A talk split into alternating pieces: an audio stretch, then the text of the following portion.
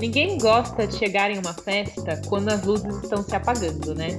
Ou ainda, como é terrível aquela sensação de que todos estão se divertindo com alguma coisa e só você está de fora. Esse assunto, por incrível que pareça, se relaciona muito com investimentos. E é sobre isso que a gente vai falar hoje no episódio do Investidor em Foco. Qual o momento mais adequado para fazer ajustes em sua carteira de investimentos, se antecipando aos movimentos do mercado? Para falar sobre esse assunto, nossos convidados de hoje são Sabrina Lima, especialista em recomendação em portfólio no Itaú, e Leonardo Pereira, especialista de investimentos Ion. Léo e Sá, sejam muito bem-vindos. Muito obrigada, Carol. Animada aqui para começar mais um Investidor em Foco. Vamos juntos nessa. Olá, Carol. Muito obrigado pelo convite e também muito animado para a gente fazer mais um episódio do Investidor em Foco. Boa, boa, gente. Bora lá, então, começar que esse assunto tá muito bom. Tá, a gente já vem falando um pouco sobre esse cenário de risk on, que, explicando um pouquinho mais para quem está ouvindo a gente, nada mais é do que um cenário de início de queda na taxa de juros, onde os investidores e as investidoras ficam um pouco mais dispostos a assumir riscos em busca de maiores retornos dos investimentos. Inclusive, o episódio 572 do Investidor em Foco falou um pouco mais sobre esse assunto, trazendo essa ideia de aproveitar o momento que pede um pouco mais de risco, mas com segurança. Hoje a gente vai abordar um aspecto adicional sobre esse assunto, que é a importância de não esperar demais para se movimentar e conseguir aproveitar esses momentos. Sabrina, isso me parece um pouco um papo sobre comportamento do investidor. Eu estou certa na minha dedução? Certíssima, Carol. Esse comportamento do investidor, inclusive, ele não é aleatório, ele pode ser explicado pelas finanças comportamentais, que é um campo da economia que estuda como os vieses psicológicos afetam as condutas financeiras dos investidores. E aqui, ao identificar esses vieses, é possível evitar cair nessas armadilhas do cérebro. Nesse caso que você menciona, que você traz para gente, Carol, o investidor e a investidora muitas vezes preferem esperar para agir no coletivo, ou seja, comprar quando todo mundo está comprando, ao invés de agir de forma antecipada e assumir alguns riscos de errar sozinho. Na verdade, nós temos alguns vieses envolvidos nisso, temos vários episódios aqui que a gente comenta sobre esses vieses também, mas eu vou dividir dois principais com o investidor para que ele veja se tem esse comportamento e principalmente busque evitá-lo. O primeiro é o viés da recência, que se caracteriza pelo apego aos fatos recentes e imediatos, ou seja, o indivíduo ele passa a ser enviesado em suas decisões com base nas últimas informações que lhe foram dadas. Nosso cérebro ele se apega aos fatos mais recentes e as informações mais antigas elas não são lembradas com tanta clareza. Isso ocorre, por exemplo, quando uma série de instruções são passadas. As últimas informações elas são lembradas com facilidade, mas as antigas já não ficam tão claras na nossa memória. Nos investimentos, né, trazendo aqui para o nosso universo, se os juros estão elevados, o investidor ele continua trabalhando nesse cenário. Ele não olha muitas vezes à frente e pensa numa eventual queda. Se a gente sai um pouco da renda fixa e entra na parte de renda variável, o investidor também espera o ativo se valorizar, porque com esse dado fresco de valorização na memória, ele se movimenta então para a compra. Por isso que é tão difícil comprar em movimentos ou em momentos de baixa de mercado. E o segundo viés, ele já é mais conhecido, que é o efeito manada ou rebanho, como a gente costuma dizer. Quando há uma tendência de alta, esse efeito manada, ele é responsável por um comportamento que a gente chama de FOMO, Fear of Missing Out, que pode ser traduzido como medo de perder a oportunidade. Há então uma corrida até desesperada para comprar sem considerar diversos fatores que fazem parte de uma boa estratégia. Em resumo, então, o comportamento de manada é a falta de tomada de decisão individual fazendo com que os envolvidos eles pensem e se comportem de maneira semelhante a todos os outros ao seu redor. Por isso, é tão importante, nesses momentos, se ater ao aspecto técnico dessas decisões de investimentos. É, e eu acho que até nesse efeito manada, nessa é, você aí que faz todo o trabalho da recomendação, além do investidor não considerar né, fatores que fazem parte dessa estratégia que você falou, ele acaba esquecendo das características dele, né, dos objetivos dos investimentos dele. Então ele acaba desconsiderando isso, né, o perfil, o que que ele pensou ali inicialmente para aquele investimento e vai com a galera, né? Exatamente, ele não consegue olhar muitas vezes o quanto eu, como investidor ou como investidora, sou próximo dessa galera, né? Então, pode ser que o comportamento que o todo tem tomado não é o comportamento adequado para o meu perfil de risco, para o meu momento de vida. Então, ele acaba sendo afetado também por esse, vou colocar movimento meio cego, né? Como você está trazendo para gente. E novamente, por isso que é muito bom a gente se atentar à parte técnica nesse momento. Boa. Léo, é, agora eu vou passar para você. A gente tem falado bastante aqui dessa dinâmica de redução da taxa de juros e de uma retomada do apetite ao risco. A Sá trouxe para a gente esse lado mais comportamental, né, do negócio, mas queria agora explorar com você a parte mais técnica, então. No geral, quando a gente vê esse cenário, né, de é, um possível início aí de, de corte na taxa de juros, a gente deduz que a renda fixa fica menos atrativa e a renda variável um pouco mais interessante. Você pode explicar para a gente como que os juros mais baixos beneficiam os ativos de risco? Claro, Carol, vamos lá. É, os juros altos, em grande parte, eles tornam os fundamentos das empresas menos atrativos. E quando você inicia esse movimento de corte de juros, também se inicia uma melhora desses fundamentos.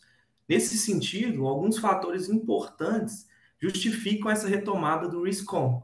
O, o, custo de capital das empresas se torna menor, as empresas elas começam a ter o crédito mais barato. E aqui vale salientar principalmente as small caps, que precisam de um crédito mais robusto para a sua operação.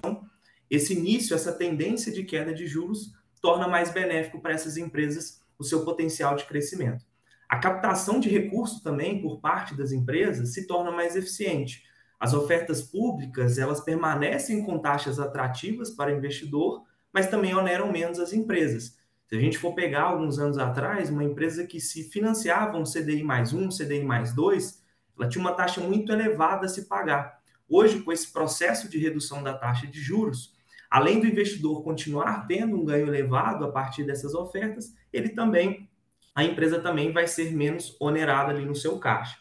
E aí, Carol e público que nos ouve, pensando em um cenário mais macro, essa relação do crédito mais barato, somado à inflação controlada, reflete diretamente no aumento do consumo das famílias. E um aumento do consumo traz como consequência a melhora do lucro das empresas, e esse lucro se reflete na valorização do preço dessa empresa na bolsa. Acaba se tornando então um ciclo positivo. E aí eu trago alguns dados históricos que corroboram essa análise. Quando nós pegamos os últimos 20 anos, em seis cortes da taxa Selic, cinco se caracterizaram pelo desempenho positivo da Bolsa. A rentabilidade média do Ibovespa nesses períodos foi de 47%, o que corresponde a quase três vezes o desempenho do CDI no mesmo período.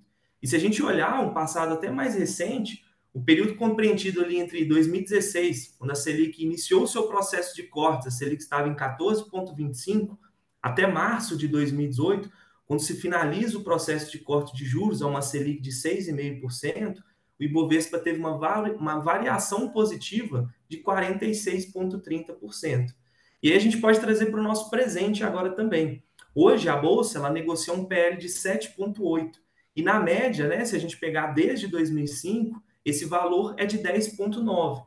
É isso que a gente chama dos múltiplos da bolsa se encontrarem descontados, né? O pessoal muito fala da bolsa estar barata. E diante desses dados, é preciso entender que o mercado, de maneira geral, ele faz uma antecipação a esse movimento. Isso significa que não é necessário que a Selic chegue ao patamar de 9% para 2024, como projetado aqui por nós do Itaú e pelo Boletim Focus, pois em todas as séries históricas Ao iniciar esses movimentos, a luz do risk-on se acende e vemos essa mudança na dinâmica dos investimentos. E até complementando aqui, Carol, um pouco do que o Léo trouxe, né? É, todos os pontos que ele levantou acaba justificando a manutenção aqui do nosso time de recomendação em uma visão over para a Bolsa Brasileira. Então, a relação entre preço e lucro mostra a atratividade dessa classe de ativos. Eu relembro para os investidores e investidoras que nos acompanham que nós alteramos né, a nossa visão que estava no neutro para mais um, que é essa visão over, no mês de setembro e seguimos dessa maneira. Então, a gente reforça realmente a atratividade dessa classe de ativos da Bolsa Brasileira. Boa. É, agora que a gente, né, enfim, a gente se aprofundou bastante aqui na teoria, queria que a gente fosse um pouco mais para a prática. Dentro de uma carteira de investimentos, a gente consegue montar várias estratégias. E a gente falou aqui o que, que esse cenário pode causar nos ativos e, no, e nos investimentos. Mas como que o investidor e a investidora conseguem se preparar para construir seus portfólios, levando em consideração essa nova dinâmica de juros e esse cenário? Léo, quer falar um pouco para gente? Claro. Carol, é, inicialmente é importante que o investidor avalie sua tolerância ao risco, né? Como a gente falou anteriormente, no episódio 572, Investidor em Foco, falou-se bastante a respeito do IPS e da tomada de decisão de risco a partir dos objetivos de cada investidor. Mas pensando na construção do portfólio, o fator fundamental é a diversificação. Isso serve para o investidor menos tolerante ao risco até o investidor mais tolerante. Analisando o que eu comentei da valorização do Ibovespa em séries passadas, até mesmo nesse cenário, o investidor precisa de uma carteira de ativos diversificada e que haja uma descorrelação entre eles, o que ajuda em cenários de maior estresse. Aqui também vai falar de estratégias de alocação via fundos de investimento. No cenário atual, diversos gestores de multimercados, por exemplo, eles iniciaram um processo em, algumas, em alguns ativos de risco, tendo em vista uma análise de múltiplos da bolsa descontado e a tendência de uma queda significativa dos juros. É o que a gente costuma sempre brincar, né? Quando você tem ali um, um, um alguma coisa que você quer comprar, você está sempre buscando um desconto. E quando você vê o desconto, você vai fazer a compra daquele bem ali que você estava namorando há um tempo. E nos investimentos isso não é diferente, né? No, no, cenário de investimentos, essa dinâmica ela se torna a mesma. Muitos gestores de ações e multimercados estão comprando ações com valuations atrativos e com uma tendência de um ciclo forte de valorização a partir do corte de juros. Então, a construção do portfólio precisa ir de encontro à diversificação, fazendo alocações e estratégias que buscam antecipar esse movimento. Boa. A gente sempre fala, né, que é, acho que em todos os cenários é super importante mantermos a diversificação, mantermos o nosso portfólio bem diversificado, né?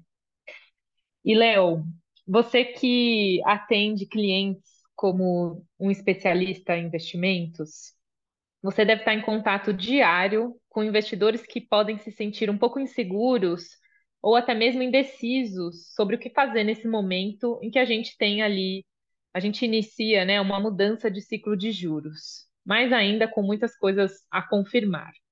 É possível o investidor e a investidora ir adequando as carteiras aos poucos? E como que você tem orientado seus clientes para que eles não percam nenhuma oportunidade? É excelente pergunta, Carol. O investidor hoje ainda tem de olhar né, no retrovisor e ver um DI que trouxe um bom retorno e levar muito em consideração os diversos vieses que a Sabrina trouxe. É, iniciar um movimento gradual de realocação da carteira é um fator importante para que, ao longo do tempo, este investidor comece a enxergar dentro da própria carteira o incremento de retorno através de ativos mais voláteis. No contato diário com os clientes, eu busco sempre trazer relevância de não eleger um ativo ou um fundo campeão, mas orientar que a diversificação, além de mitigar o risco, é o que vai tornar a carteira rentável por mais tempo. Eu também aproveito esse contexto atual, demonstrando aos clientes o benefício em se antecipar ao início dos movimentos como este e não aguardar quando a gente tiver ao final do ciclo, para que ele veja ali a rentabilidade passada e queira aplicar, porque grande parte daquele ciclo de alta ele provavelmente já vai ter perdido. Inclusive, recentemente eu fui questionado sobre, após o primeiro corte da taxa de juros, o Ibovespa ter tido uma sequência recorde de quedas, né? E o que eu trouxe para o cliente foram dois pontos fundamentais. Um ponto que é historicamente o primeiro mês após o corte da Selic costuma ter um desempenho ruim do Ibovespa, com uma queda média de menos 2% nos 30 dias seguintes. Em 2000, por exemplo, a desvalorização chegou a menos 14%, muito maior que a redução que a gente viu de 5,71 observada no mês de agosto. Outro aspecto em relação ao desconto, porque ele se torna ainda maior e, consequentemente, isso vai trazer um potencial maior de valorização da carteira daquele cliente. Então, meu recado para os clientes e para todos que nos escutam é que, com base nesses preceitos técnicos e ainda com o mapeamento comportamental que a Sabrina trouxe, há inúmeros benefícios em aproveitar de imediato esse movimento de risk-on e não ficar fora da festa. Boa. Eu acho que aqui também é, a gente sofreu ali em agosto, né, com a, com, com a bolsa, mas eu acho que é exatamente esse ponto que você colocou. E nessas horas é sempre legal a gente relembrar é, o objetivo da nossa carteira, né? Muitas pessoas às vezes falam dessas quedas mais bruscas e tal, mas esquecem que o objetivo da carteira delas é de longo prazo, né? Então, sim, vai, vai, vão ter meses ali que vão mexer, né? É, enfim, vão ter momentos de queda, outros momentos mais de glória, mas muito legal esse dado que você trouxe. Eu não, eu não tinha visto ainda sobre essa queda no Ibovespa logo depois, logo depois do corte. Muito legal. É, é isso mesmo, Carol. É quando quando nós vemos um, um, um, uma, uma, montagem de carteira, né, o asset allocation do cliente, ele tem que entender né, esses movimentos que vão ocorrer no curto prazo, mas também os objetivos de longo prazo dele dentro dessa carteira. Inclusive com isso que a gente brincou, né? É, possivelmente essas quedas elas criam mais desconto para que ele faça a compra de ativos e o potencial de valorização da carteira dele também aumente ao longo do tempo. Exato. Legal.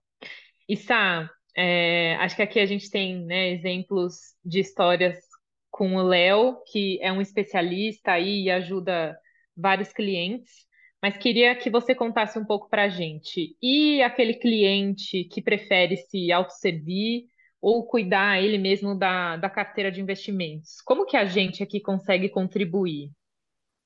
Bom, eu adoro trazer novidades boas, né, que a gente tem para disponibilizar para os nossos clientes, e uma delas é uma ferramenta que a gente tem chamada de diagnóstico da carteira do Ion.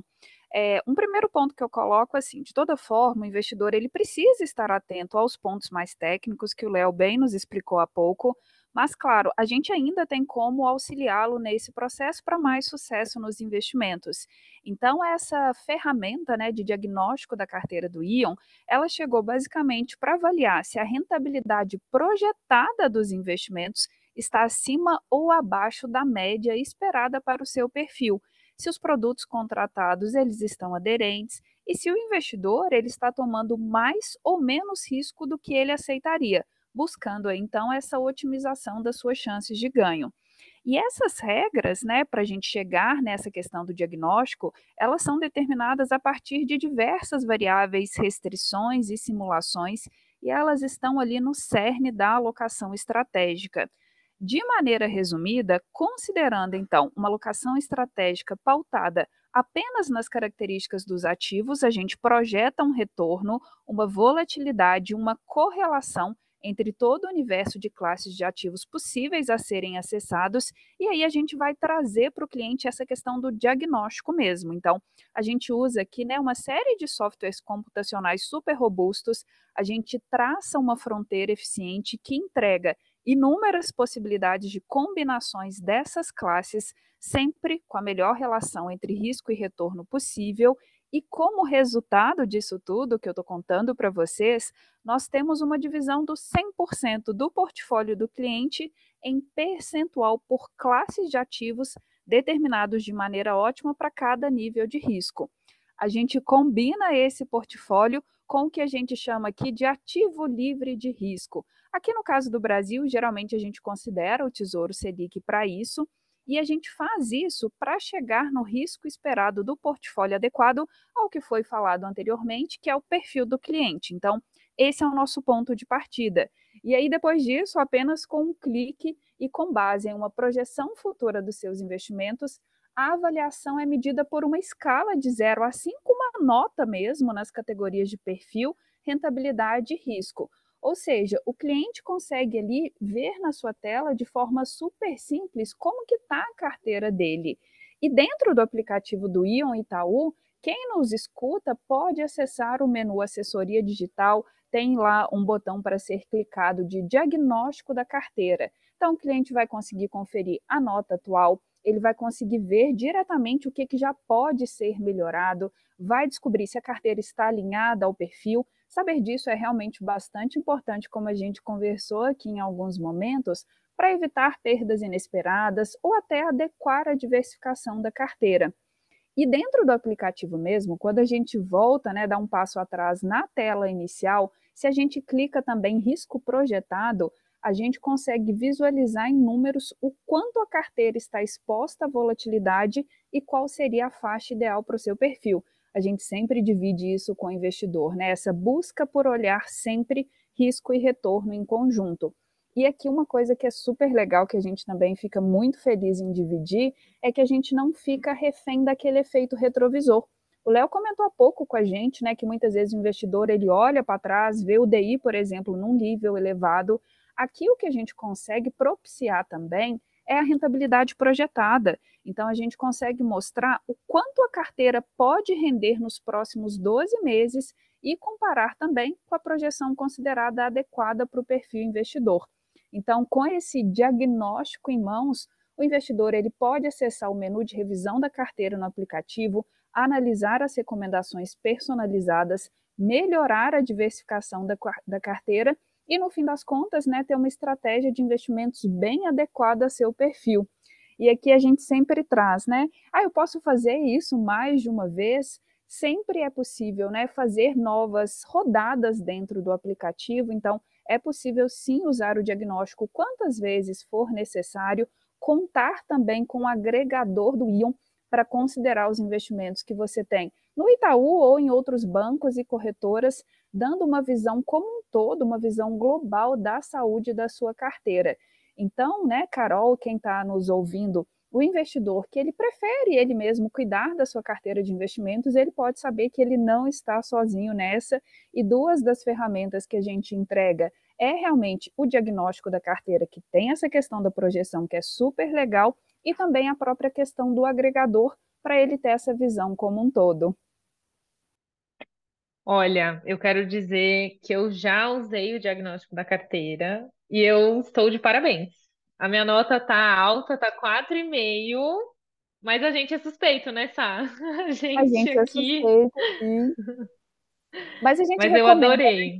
Que o investidor ele faça esse exercício também para cada um verificar se a gente está tão de parabéns como a Carol, é isso mesmo. Boa, adorei as novidades. Eu já usei quando lançaram aqui a funcionalidade, já fui testar, então também quem ainda não testou, teste baixe o Ion e testa aí essas novidades que, que a gente trouxe que estão muito legais mesmo. Sai, Léo. É, antes de eu encerrar, queria só agradecer por terem trazido aqui esse assunto tão importante. É, mas, de novo, é, antes da gente terminar aqui, eu queria pedir a ajuda da Sabrina para a gente falar um pouco sobre os destaques do calendário econômico dessa semana e algum outro ponto que você, Sá, queira retomar da última semana. Pode ser? Pode ser, vamos lá então. Eu acho que da última semana tem dois pontos principais que é importante que o investidor né, esteja ciente. Eu destaco como o primeiro deles a ata do Copom. Então, o Comitê de Política Monetária, né, após divulgar a sua decisão de juros, disponibilizou ao mercado na semana passada o seu comunicado oficial. Ele veio alinhado, a ata veio alinhada com o discurso dos dirigentes e trouxe a mensagem de que o ritmo de queda do juros será mantido por enquanto. A gente já teve dois cortes, né, de 0,5, então, até o primeiro momento, o que parece é a manutenção desse ritmo. As autoridades na ata deram ênfase também aos desafios trazidos pelo cenário internacional, e aqui eu estou falando basicamente de juros mais elevados nas economias mais desenvolvidas e por mais tempo, E, além disso, o comitê demonstrou que continua preocupado com a ancoragem apenas parcial das expectativas de inflação e pregou também né, uma atuação firme para a redução. Bom, é, falando nela, né, na própria inflação, outro dado importante da semana passada foi o IPCA 15 de setembro. Ele teve uma alta de 0,35 e veio um pouco acima da nossa projeção. Quando a gente olha para um período um pouco maior, pessoal, em 12 meses, o índice acumula uma alta de 5% ante a 4,2% que foi percebido em agosto. A gente destaca que sempre quando sai a inflação, a gente destrincha esse número um pouco melhor. Tivemos surpresas altistas em serviços, especialmente em passagem aérea e compensado por surpresas mais baixistas em alimentação no domicílio e também energia elétrica. Essa leitura como um todo do IPCA 15 acaba reforçando a continuidade do processo de desinflação com uma desaceleração dos núcleos que é tão importante de acontecer. E agora entrando né, no que nós temos nessa semana, de terça-feira para frente, nós temos hoje na terça a produção industrial de agosto, amanhã na quarta-feira temos resultado das vendas do varejo também de agosto da zona do euro, e na sexta-feira, para a gente fechar bem a semana, temos mais um dado de inflação, o IGPDI de setembro no Brasil e a criação de vagas de emprego de setembro nos Estados Unidos, que é o payroll, e assim a gente fecha essa primeira semana do mês de outubro, Carol. Nossa, tem bastante coisa já nessa primeira semana, né? Começamos bem, isso mesmo. Boa. Gente, eu queria agradecer a todo mundo que ouviu a gente até aqui. Sai, Léo, de novo, muito obrigada por terem trazido esse assunto tão importante. Obrigada a você, Carol. Obrigada, Léo. É um prazer estar com vocês, pessoal. Obrigado, Carol. Obrigado, Sabrina, pelo convite. Foi ótimo estar aqui com vocês também. Obrigada, gente. E a gente fica por aqui e a gente se vê no próximo episódio. Muito obrigada e até lá.